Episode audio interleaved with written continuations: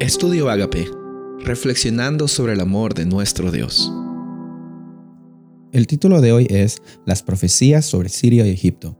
Daniel capítulo 11, versículo 4. Pero cuando se haya levantado, su reino será quebrantado y repartido hacia los cuatro vientos del cielo, no a sus descendientes, ni según el dominio con el que él dominó, porque su reino será arrancado y será para otros fuera de ellos. Vimos de que Alejandro Magno, como mencionamos, él falleció a los 32 años y el imperio griego se dividió con los cuatro generales. Vemos de que Seleuco se quedó con el área norte, que es el área de Siria, y Ptolomeo se quedó con el área de Egipto, que es el área del sur.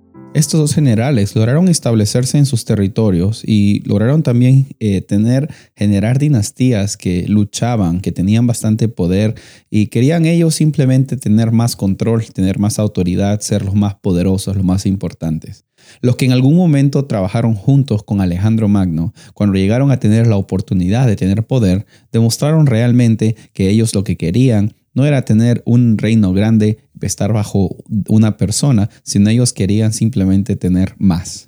Y eso de tener más es una realidad que nosotros como seres humanos siempre eh, vivimos en este mundo lleno de consumismo, eh, lleno de compararnos con los demás. Muchas veces eh, en nuestras vidas lo que hacemos es una carrera contra nuestro vecino, contra nuestros familiares y ese sentir es un sentir donde a veces no reconocemos de que hay un Dios que tiene las cosas bajo control. Y en estas peleas entre Seleuco en Siria y Ptolomeo en el sur, hubieron bastantes guerras que las podemos ver más o menos un desarrollo y un panorama en Daniel capítulo 11. Y la razón por la cual nosotros tenemos este capítulo de la Biblia con nosotros y estamos meditando en él no es solo para saber lo que pasó entre el reino del norte el sur, cuando se eh, destruyó el reino de Persia, se estableció Grecia, cuando se eh, destruyó Persia, se dividió con los cuatro generales. Mira, la realidad es de que vemos de que las personas siempre eh, van a querer tener poder, pero el poder en esta vida, el poder en este mundo, nunca va a durar para siempre. A veces podemos preguntarnos por qué es que esto está aquí, pero en estos detalles es que nosotros sabemos de que eh, Dios está al control y lo más importante es que en medio de estas peleas el pueblo de Dios se encontraba.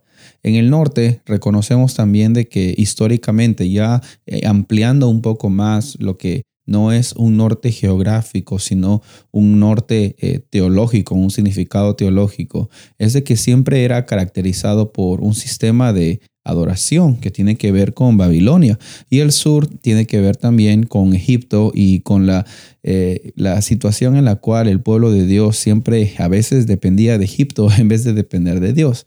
Vamos a elaborar un poco más acerca de esta eh, estas dos, eh, estos dos significados grandes de Daniel capítulo 11, que no son ya realidades geográficas, sino realidades grandes, proféticas y teológicas. Pero nosotros tenemos que finalmente recordar de que hay un Dios que predice el futuro. Y si Él predice el futuro, es para que nosotros tengamos la certeza de que día tras día podemos confiar en Él.